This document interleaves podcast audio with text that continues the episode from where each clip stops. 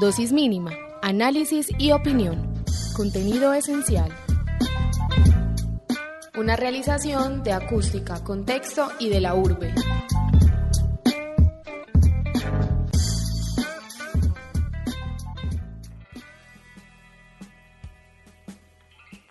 Bienvenidos a Dosis Mínima. Hoy hablaremos acerca de la penalización de la dosis personal que decretó el gobierno del presidente Iván Duque. El 1 de octubre de 2018, el Gobierno Nacional aprobó el decreto 1844 de 2018 para incrementar los controles al consumo y tenencia de estupefacientes en el espacio público. La lucha de Colombia contra el problema mundial de las drogas y que recobra la importancia de las operaciones militares para el combate del tráfico de estupefacientes.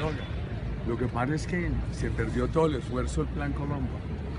Y yo diría que hoy emprender el gobierno de Colombia, en lugar de un análisis y una discusión sobre el balance, la efectividad y las perspectivas sobre la llamada guerra contra las drogas. La droga no genera libertad, sino que esclaviza al ser humano, porque lo no le da el beneficio de la libertad, sino que al esclavizarlo lo convierte en peligroso para el prójimo. Durante la firma, el presidente Duque señaló que no queremos verla a las calles en zonas de tolerancia con la droga. El decreto es reglamentario al Código de Policía y Convivencia, una norma de naturaleza administrativa que faculta a la policía para confiscar cualquier cantidad de drogas en posesión de un ciudadano. Con esto se castiga la acción de poseer, tener, entregar, distribuir o comercializar drogas o sustancias prohibidas. Su porte y tráfico, según el código, representan comportamientos contrarios a la convivencia relacionados con tenencia de sustancias estupefacientes o psicotrópicas. La Organización de Naciones Unidas definió un listado de sustancias psicotrópicas en una Convención Única sobre Estupefacientes desde 1961. En ella figuran varios listados que han sido ratificados posteriormente por Colombia y han sido acogidos por el nuevo decreto. La nueva medida los clasifica en dos grupos. El primero, marihuana, cocaína o sustancias derivadas de la cocaína, heroína o derivados de la amapola, drogas sintéticas. Y el segundo, sustancias naturales o sintéticas que figuran en acuerdos y convenciones internacionales ratificados por Colombia. La demanda de nulidad por inconstitucionalidad, interpuesta por la representante a la Cámara por Bogotá, Catherine Miranda, ante el Consejo de Estado, señala que el decreto atenta contra la pluralidad, la igualdad que en materia de protección deben tener todos los residentes y de que el Estado debe promover condiciones para que la igualdad sea real y adopte medidas a favor de grupos discriminados y marginados.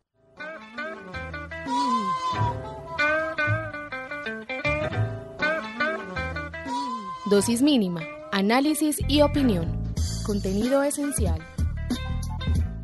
Bernardita Pérez es abogada y magíster en filosofía política de la Universidad de Antioquia. Consultamos con ella su visión de cuál sería el propósito del gobierno Duque con la promulgación de este decreto. Creo que la pretensión, mi lectura de la pretensión clara gubernamental con la expedición de decreto era congraciarse con los electores de este gobierno, porque el gobierno mismo sabe y lo sabía que los efectos que puede lograr eh, son escasos y precarios. Pero había que congraciarse con unos electores que eh, reclaman echar para atrás unas decisiones institucionales basadas en un desarrollo constitucional importante. Eh, había que volver a un paternalismo de Estado en el que el Estado restringe ciertas libertades como una libertad tan compleja como es la de consumir o no sustancias alucinógenas, libertad tan compleja y tan difícil como la libertad de expresión. De acuerdo con la abogada Pérez, la liberación de la oferta de droga para el consumo recreativo ha permitido que algunos países incursionen en una política alternativa en materia de lucha antidrogas. Estas medidas buscan combatir las mafias a través del mercado y no de medidas coercitivas para mitigar su lucro ilegal de la producción y consumo de drogas. Se pretendía generar ahí una confusión para poder decomisar esas sustancias alucinógenas. Y en la confusión, pues entra ganando un poco la fuerza pública porque hace los decomisos indiscriminadamente. Pero de dientes para afuera el gobierno quería quedar bien con los electores y en la práctica eh, hacer unas actuaciones fácticas de decomiso masivo de sustancias alucinógenas que yo creo que con el microtráfico no estamos de acuerdo. Obviamente que para que haya consumo tiene que haber tráfico. Y entonces eso nos tiene que obligar a tomar una decisión que va a ser muy compleja en este país, pero que un día se tomará y pueden pasar decenios para que ella se tome. Y es que tenemos que liberar la venta de productos alucinógenos, la venta de estas sustancias alucinógenas, porque nunca más habrá un control de otra manera. Tiene que ser así, pero Colombia tiene muchas restricciones por ser un gran productor. Antes de que entrara en vigencia la sanción, las dosis mínimas de algunas drogas eran 20 gramos para marihuana, 5 gramos para chis, 1 gramo de cocaína y 2 gramos de metacualona. En las primeras cinco semanas de aplicación del decreto, 48.895 personas habían sido sancionadas, en su mayoría por porte de marihuana, de acuerdo a un informe publicado por la revista Semana. Bernardita Pérez, abogada y magíster en filosofía política. Por supuesto que es un retroceso hacia el autoritarismo del Estado, que es clarísimo que este modelo gubernamental quiere plasmar, porque es que el presidente Iván Duque refleja todas las políticas autoritarias de Estado, de Álvaro Uribe, eso no Mira, en todos los análisis que han salido de los primeros 100 días del gobierno, coinciden unánimemente en afirmar que quien está detrás del gobierno es Álvaro Uribe. Eso era clarísimo y eso lo sabíamos. Entonces, estas son pequeñas dosis, dosis mínimas de autoritarismo estatal. Lo que sabemos es que hay mucho movimiento ciudadano, mucha organización no, gubernamental que está discutiendo ante los tribunales. Y esos decretos los tiene que tumbar el Consejo de Estado. Es que son absolutamente ilegales. Pero mientras tanto logran un efecto y es el efecto simbólico ante la sociedad. Yo creo que eso es lo que finalmente produce este decreto porque no producirá otro. En medio de la tensión entre esas políticas coercitivas, la libertad de expresión y el libre desarrollo de la personalidad, Pérez afirma. Las libertades obviamente se concilian con las libertades de otro, pero te voy a poner este ejemplo, la libertad de expresión no existe si tú te expresas en el baño cantando. Ahí no hay libertad de expresión, eso es privacidad. La libertad de expresión es cuando puedes interlocutar con otros. Entonces, si bien está, es razonable prohibir el consumo de sustancias alucinógenas en sitios deportivos, en sitios donde hay menores de edad, en el sistema educativo básico, en las instituciones educativas básicas. Lo cierto es que no pueden mandar a los, a los consumidores a que se metan en un antro porque entonces pues eso no es permitirles porque en la vida privada, más privada tuya, tú puedes hacer muchas cosas que en la vida pública serían un escándalo. Entonces es que eso no hace parte propiamente de la absoluta privacidad, sino de la libertad que debe ser entendida por los demás ciudadanos. Te repito, el mejor ejemplo es la libertad de expresión. Si tú gritas frente al espejo, eso no es libertad de expresión. Tu libertad de expresión es cuando puedes salir a hacer protesta. Tu libertad de expresión es cuando puedes salir a criticar una política gubernamental, no mirándote al espejo para criticarla. Es lo mismo. En cuanto a cómo estructurar una política alternativa para reducir el consumo y tratar el asunto como un problema de salud pública, esta abogada constitucionalista considera. El mejor control al consumo de drogas puede hacerse cuando ellas constituyen una libertad, no cuando son clandestinas es como el consumo del licor. El mejor ejemplo histórico es el consumo del licor. Era prohibido su expendio, ¿cierto? Era prohibido venderlo y todo el mundo consumía licor. Un día se liberó y ya los ciudadanos vamos tomando conciencia política y social de lo nocivo que es el licor para nuestra salud y buscamos alternativas. Pero la política de Estado paternalista le tiene un profundo temor a las libertades. Dosis mínima, análisis y opinión. Contenido esencial. ¿What? ¿En serio?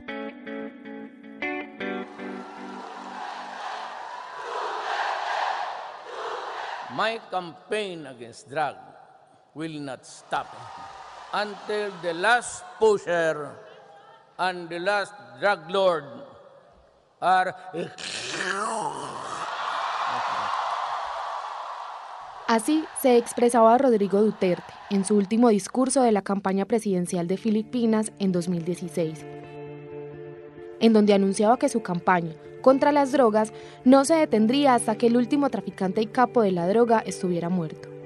Dos años después, el resultado de su anuncio ha dejado casi 5.000 personas asesinadas por la policía, cerca de 3.000 por parte de civiles y 155.000 arrestados por ser sospechosos de consumo y tráfico de drogas. Aunque defensores de derechos humanos como Human Rights Watch eleva la cifra hasta 15.000 muertos. ¿Cuál es mi pecado? Robo, enjuicié a alguien a quien encarcelé, mi único pecado son las ejecuciones extrajudiciales. Dijo Duterte en septiembre de este año en un discurso en el Palacio de Malacañán. Su mano de hierro en la política antidrogas, que también ha disparado hasta en un 102% el hacinamiento en las cárceles, ha llevado al mandatario filipino hasta las últimas consecuencias con tal de defender sus postulados. Por eso, desde marzo de 2018, Duterte decidió que su país no pertenecería más a la Corte Penal Internacional por los intentos de este tribunal en investigar su polémica lucha contra las drogas. Una de las situaciones más polémicas fue una demanda admitida por la Corte a un particular filipino, que exigió juzgar al presidente por asesinatos en masa durante 22 años, en los que fue alcalde de Davao, en la sureña isla de Mindanao, ¿Cómo es que las medidas de Duterte gozan de un apoyo cercano al 90% entre los filipinos? Juan Carlos Delgado es médico y especialista en farmacodependencia del Hospital Carisma, una institución del Estado que presta servicios de tratamiento y acompañamiento de adicciones en Antioquia. Delgado señala que desde 1994, tras la famosa sentencia de la Corte Constitucional que despenalizó la dosis mínima, ha habido una dificultad técnica en su aplicación realmente cuál es la concentración de las drogas que considera, entre otras cosas, esta sentencia. Tampoco se tiene muy en cuenta lo que es la relación cantidad-concentración de la sustancia en lo que se contempla dentro de este concepto, sobre todo en la historia, podría decirse reciente, en lo que tiene que ver con el tema de consumo de sustancias psicoactivas o drogas en nuestro país. Yo creo que una de las expresiones de esa dificultad, pues uno lo vive en la práctica, se gesta precisamente desde la sentencia C221 del 94, cuando se despenalizó la dosis mínima en nuestro país y sobre todo para algunos tipos de drogas. Entonces creo que el concepto y la aplicabilidad del mismo ha generado como unas ciertas dificultades. Respecto a las implicaciones, el médico Delgado señala que en el momento actual se tiene en nuestro medio distintos tipos de, de cannabinoides, distintos tipos de marihuana. Todas tienen unas características diferentes y una de esas características diferentes es precisamente en la, en la concentración y la cantidad de alcaloides que cada uno de los tipos de marihuana pueden tener. Me explico. En este momento una de las marihuana, de los tipos de marihuana que más se consume es la famosa marihuana tipo cripa, o creepy o crispy, pues tiene varios nombres en el argot popular. Cuando usted mira desde las características físico-químicas de la cripa, que es un tipo de marihuana, dentro de las cientos de marihuanas que se, que se han identificado en el mundo tipo de marihuana, la cripa tiene una concentración de alcaloides es muchísimo más alta a la marihuana tipo regular, a la marihuana que anteriormente se consumía, creo que actualmente también se consume. Entonces ahí va la aplicabilidad del término, del término dosis mínima. Se habla de una dosis mínima de marihuana sin especificar el tipo de marihuana que puede, que puede ser. Todos los tipos de marihuana pueden tener una concentración generalmente, y sobre todo las que están consumiendo últimamente, tiene una concentración de alcaloides mucho más potente, mucho más fuerte, con una capacidad de generar adicción y generar unas consecuencias y ahí comienza pues a como a evidenciarse o a amplificarse lo que yo comentaba al principio de las dificultades que habría en la concepción del término dosis mínima y especialmente en lo que más repercusión tiene, que es la aplicabilidad de este término. En la actualidad existe una controversia sobre la aparente distinción entre jíbaros y adictos, por medio de una constancia médica o familiar que dé cuenta de esa adicción. ¿Qué tan eficiente cree que es esta medida? Cuando uno va a la práctica, a lo que uno vive en el día a día en este trabajo, uno encuentra también que hay una variabilidad histórica, porque antes esta diferencia de quién vendía la droga y quién se la consumía, entonces estamos hablando de hace 25, 30 años, eran unos roles muy definidos, pero ahora, estoy hablando de lo que pasa en nuestro medio, esos roles son muy difíciles de determinar, porque una de las características del fenómeno actualmente es que muchos de los comercializadores también son consumidores de droga y viceversa. En la historia de los pacientes que ya tienen, por ejemplo, un problema de adicción, un alto porcentaje de ellos también hicieron o hacen parte de ese otro rol, o sea, del rol de comercializador, del que comúnmente se llama jíbaro. Entonces, poder en la práctica como diferenciar, ah, este es jíbaro, entonces le aplico la norma o este sentido y este es consumidor y le aplico la norma bajo este sentido, ahí es una de las, dificultades que uno le ve en la aplicación de este decreto. Eso no certificar como médico, como especialista en el tema, decir, ah, sí, esta persona es una persona adicta y poder diferenciar de que esa persona no es comercializadora en la aplicabilidad, lo veo, lo veo complejo. ¿Cómo diferenciar entre un consumidor recreativo y un adicto? El tema de uno decir el uso recreativo. ¿Qué es uso recreativo? De hecho, no se ha podido dar un consenso suficientemente estructurado para decir esto es un uso recreativo de drogas. Han habido muchas discusiones al respecto, han habido muchas reuniones de expertos sobre el asunto, pero ir a definir precisamente no, hasta aquí es un uso recreativo y de aquí para adelante es un uso problemático. De hecho, usted encuentra muchos conceptos que complejiza aún más el tema. Uno lo ve con las otras drogas, con la marihuana, uno lo ve con la cocaína y con los derivados, uno lo ve con las benzodiazepinas. Otro ejemplo muy concreto, entonces uno diría, listo, entonces, ¿cuál es la dosis mínima para que un muchacho se tome una tableta de éxtasis? O se tome una, o se tome una tableta de, de, de, de tu, tu CD, que es otra de las drogas derivados anfetamínicos de moda en el momento. Juan Carlos Delgado, médico y especialista en farmacodependencia del Hospital Carisma. Yo creo que la sociedad en general no tenemos la más mínima idea, y lo digo también hasta las mismas autoridades que manejan la salud pública del país, no tenemos una idea clara del impacto que está representando y que representará desafortunadamente el tema de drogas en nuestro país.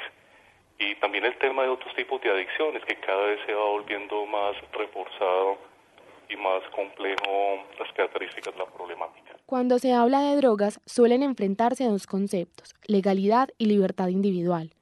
¿Es posible reconciliarlos a la hora de asumir el tema desde un punto de vista de salud pública? Si algo hay que ser honesto es que es un problema cada vez más severo, más complejo, más enraizado de salud pública. Eso sí es supremamente claro. Y donde uno lo ve, pues uno que ya lleva tiempecito trabajando en esto, uno cada vez lo ve con más preocupación.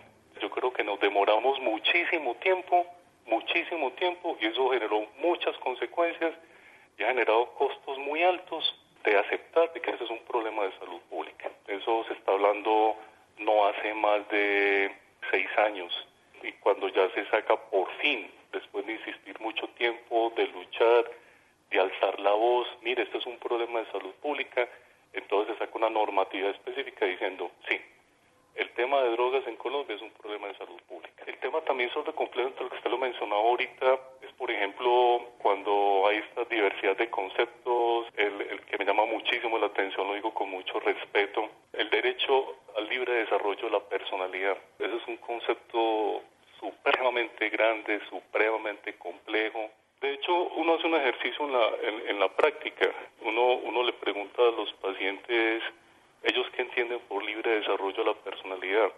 Créame que dentro de ese ejercicio que yo he hecho con muchos pacientes y aún con sus familias, yo diría que el más alto porcentaje no tienen un concepto claro ni siquiera de lo que es personalidad. Ahora para hablar del libre desarrollo de la personalidad. Y no dice, pues hombre, que es muy lamentable. ¿Por qué? Porque esto ha tenido una gran implicación y creo que ha sido uno de los grandes reforzadores de lo que pasa con la problemática en el momento actual. Desde su experiencia en Carisma, ¿cuáles creen que son las mayores necesidades del país en tratamiento de drogas como asunto de salud pública? Nuestra institución es un hospital de orden departamental, somos un referente a nivel nacional en el tema del tratamiento de las adicciones. como producto de mi trabajo, yo creo que lo primero, generar una movilización social donde comencemos a mirar, a ver, a entender, desarrollar una mayor conciencia de lo que es la problemática en nuestro país. Colombia tiene una diferencia con respecto al tema de drogas que yo me atrevería a decir no lo tiene ningún otro país del mundo, incluido México, que es uno de los países en este momento pues que está en todo el arbor de lo que tiene que ver con el tema de drogas en el mundo.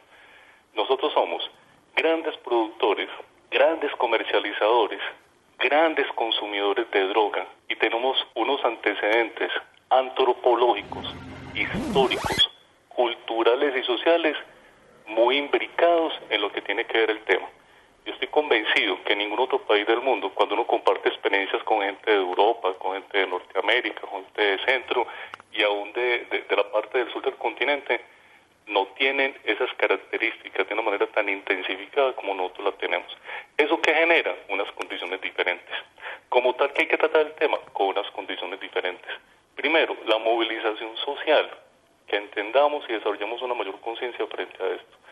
Segundo, asumir la situación del adicto como realmente debe ser. Todavía sigue habiendo discriminación con el adicto, todavía sigue habiendo eh, falta de reconocimiento de derechos, todavía sigue habiendo unas brechas importantes en salud sobre el tema, sobre todo con lo que tiene que ver con rehabilitación. Tercero, tenemos que comenzar a pensar en otros temas que, por muchas razones han sido difíciles de tratar en nuestro medio, temas que ya están muy desarrollados técnicamente en otros países, como es el tema de reducción de riesgo y daño. Eso es un llamado a, modificar la concepción paradigmática que muchas veces tenemos sobre esto.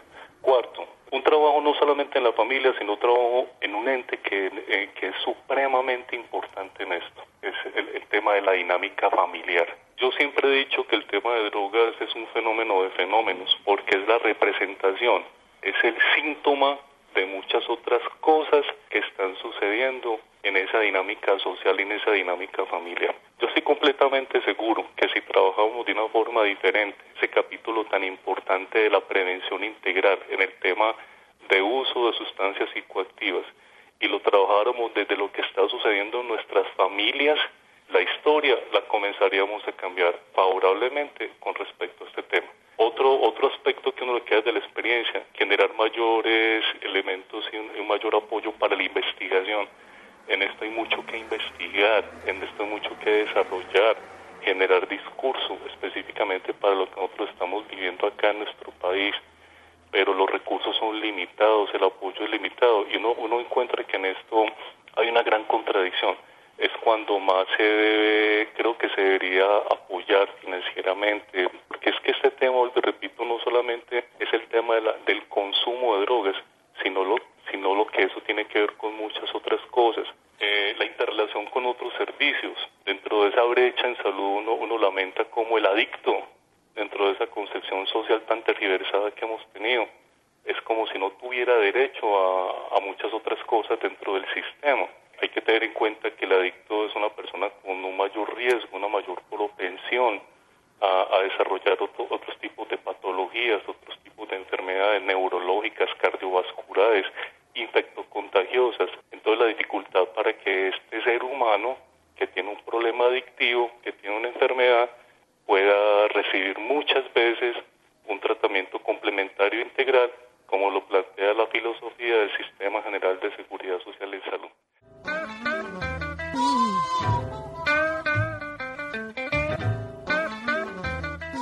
Dosis mínima, análisis y opinión. Contenido esencial. Una realización de acústica, contexto y de la urbe.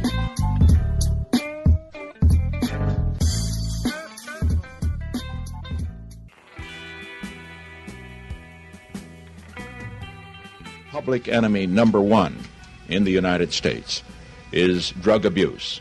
In order to fight and defeat 1971.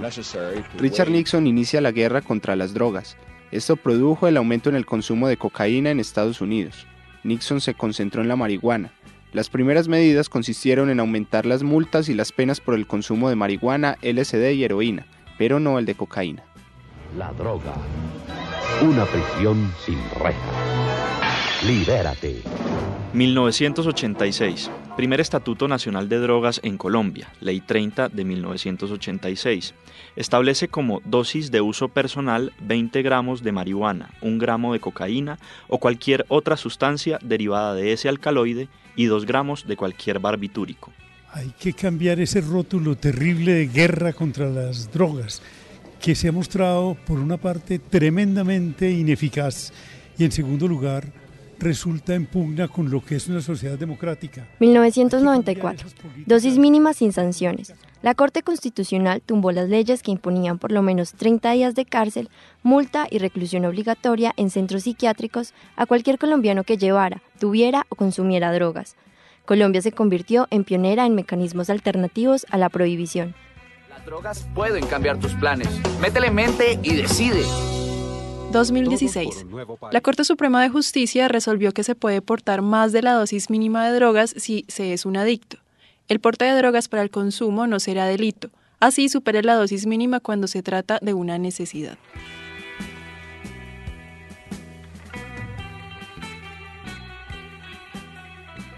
William Álvarez es abogado, experto en legislación sobre drogas y una voz crítica al decreto por lo que en sus palabras es un exceso de criminalización del consumo. Nosotros hemos aceptado una política como si todo el país estuviera enfermo. No se tiene en cuenta la opinión de las personas adultas. Y a través de un sofisma de distracción que no tiene un estudio a profundidad, se utilizan argumentos como que la, que la epidemia de adicción a las sustancias eh, que llaman drogas eh, están, eh, está ampliamente expandida. Y pues y desde el punto desde un punto de vista alarmante pues se utiliza en general que los menores de edad que los niños que los infantes se encuentran en riesgo.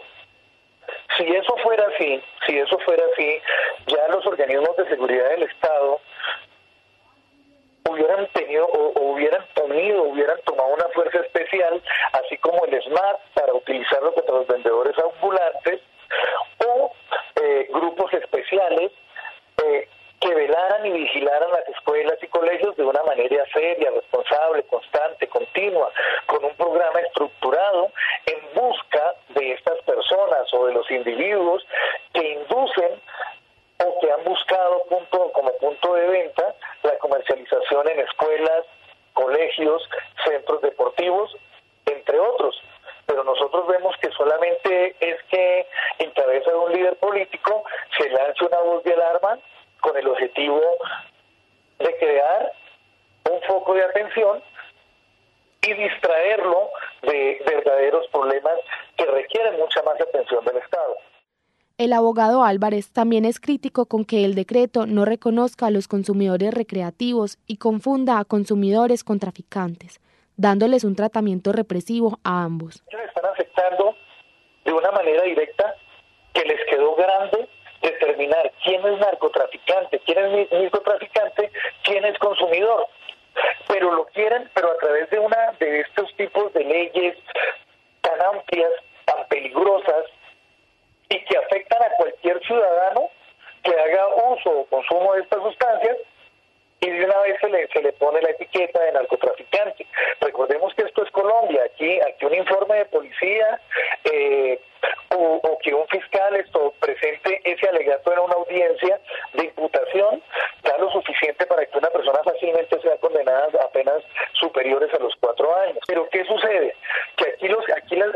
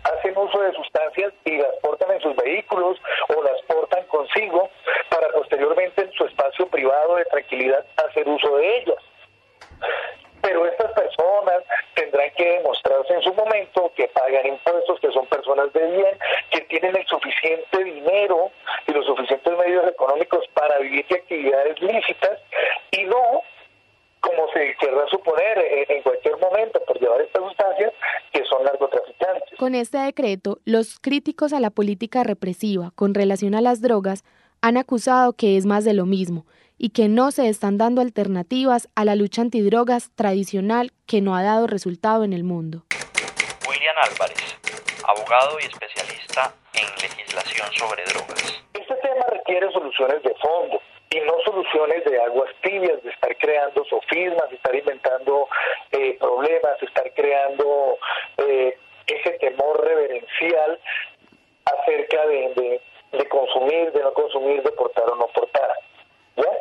Lo primero es que si, si, si las personas que están en el poder en este momento, administrando este país, quieren dar una solución, lo primero que deben de hacer es legalizar, legalizar el comercio de sustancias enteógenas o estupefacientes entre personas adultas mayores de edad que estén en capacidad de, determinar el rumbo de su vida.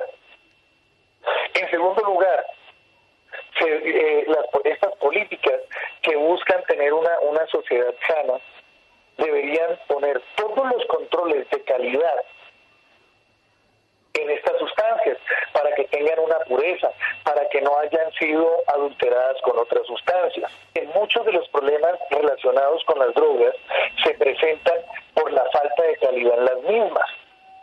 Es decir, eh, un, un, traficante de drogas en pro de obtener ganancias coge un gramo de coca, de, perdón, de cocaína, le echa, le echa sustancias eh, de eh, otras sustancias eh, que se utilizan con fines medicinales debido a que son el mismo color, eh, utilizan otro tipo como cal, como veneno, como cemento. Y la persona que la consume pues tendrá que tener necesariamente una reacción porque esto no está consumiendo cocaína, está consumiendo otro tipo de sustancia, otro tipo de químico que nada tiene que ver con los efectos que causa la cocaína. Según Álvarez, el beneficio de los traficantes es vender y la única manera de combatir el narcotráfico es atacar la oferta mediante la legislación, que acabaría con el mercado negro. Nosotros tenemos que observar a, países del primer mundo que han solucionado de raíz este, estos conflictos y, ven a futuro la prevención de problemas. ¿De qué le estoy hablando? Le estoy hablando eh, de países que en primer lugar evitan que haya hayan mercados negros donde las personas estén obligadas a asistir a ellos y lo que buscan es que haya que haya una separación de mercados. ¿Qué quiere decir? ¿Qué quiere decir esto? Por ejemplo, eh, algunos países de línea europea que se han dado cuenta de que el problema en sí es, es, las políticas prohibicionistas, han buscado generar un mercado para, le hago el caso del cannabis, donde las personas lo pueden consumir, pues en estados privados, no en la calle, ¿ya? Pero la persona lo puede portar siempre y cuando pues no esté haciendo este uso de consumo. ¿Qué se evita con esta separación de mercados? Se evita que la persona conozca otro tipo de sustancias. El beneficio de los de los de los traficantes de drogas es vender y es vender cualquier tipo de sustancia. Es la diversidad de productos. ¿Cómo dices? Es la diversidad de productos que, que digamos pueden expender. Claro, es la diversidad de productos. Entonces, el mercado de Colombia, el mercado negro de Colombia está en cualquier parte, en cualquier en cualquier sitio. Y a usted le venden bazuco, le venden cocaína, le venden heroína, le venden metanfetamina, le venden LSD, le venden marihuana. Y el, y el resto, y, un sinnúmero de sustancias que nosotros estamos aprendiendo a escuchar desde hace, desde hace algunos años, como es el popper, y entre otros. Entonces, ¿qué sucede? Pues, eh, eh, algunos países se dieron cuenta de, que el, narcotraficante, si no tiene marihuana, le dice, mire, esto, esta es otra sustancia que es muy buena, que lo pone a volar, que lo pone high. Y la persona, y la persona que consumía un tipo de, de sustancia que la persona controlaba, que podía por decirlo así, manejarla, termina consumiendo sustancias más peligrosas, más adictivas, que le pueden generar, acarrear mayores problemas. Si nosotros queremos buscar soluciones, tenemos que primero darnos cuenta que estamos tratando con seres humanos, que los seres humanos llevan en la tierra consumiendo droga desde la creación, que aparece en la Biblia, que aparece en los, en los libros de historia, que aparece en la historia clásica griega, donde las sustancias enteógenas que producen estados de conciencia alternativos siempre han estado ahí, siempre estarán ahí, siempre permanecerán ahí, y que si se prohíben y que si se castiga su uso, su porte, pues va a acarrear muchos problemas para la sociedad, para sus familias. Finaliza Álvarez con que la política antidrogas debe partir de la voluntad del Estado y la educación de los padres, además del estudio de modelos que atiendan la problemática de salud pública parte de la voluntad de los grupos políticos en el poder, que son mayorías que tienen de decisión, en primero cambiar el modelo educativo acerca de estas sustancias. ¿Qué le quiero decir? Acá en Colombia poca gente eh, sabe la diferencia que hay entre marihuana, cocaína, heroína, bazuco, LSD, metanfetaminas porque el consciente colectivo colombiano, al escuchar la palabra droga, no sabe de qué sustancias está hablando y siempre suponen que es cualquiera, es, es, es bazuco o es cocaína o es marihuana, sin saber las diferencias. Partiendo de esa voluntad del Estado, de quienes hacen las leyes, debería eh, educarse en primer lugar a los padres de familia, que desde el seno de su hogar le hablen a los hijos acerca de la existencia de estas sustancias. No que sean un mito, no que, no que se oculte, porque si usted no educa a sus hijos en el hogar, que es el primer lugar donde se, donde se empieza a construir el, actuar del individuo a futuro, lo va a educar la calle, lo van a educar los amigos en el colegio, lo van a educar eh, el portero de la discoteca, lo va a educar el taxista. Y, y, desde luego esa educación en personas no preparadas van a decantar en, en, en, problemas, en mayores problemas. Entonces, si queremos, si queremos nosotros empezar una política seria acerca de drogas, debe partir necesariamente de la voluntad del Estado y de la educación de los padres. Y luego, y luego las oficinas que ellos tienen como el Observatorio de Drogas y, y, los, demás grupos eh, e instituciones que empiecen a estudiar paradigmas referidos a las drogas, que busquen un modelo educativo que realmente atienda la problemática de salud pública y no de buscarlo todo a través de la prohibición, porque la prohibición nadie nadie va a nadie va a sacrificar un, un estado placentero por darle gusto al estado nadie va a dejar de ser porque eh, el, homosexual es criticado. Ninguna mujer se va a dejar de, ejercer la prostitución porque la van a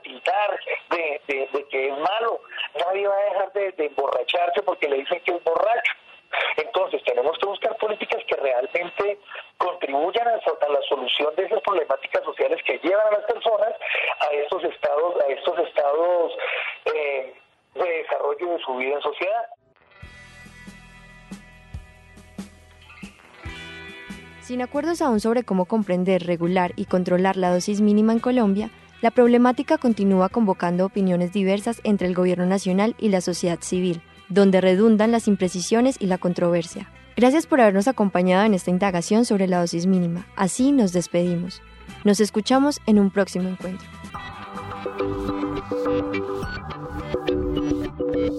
Este episodio fue una realización de Laura Polanco, Jacobo Betancourt, Daniela Sánchez, Danilo Arias, Amaury Núñez y Karen Parrado.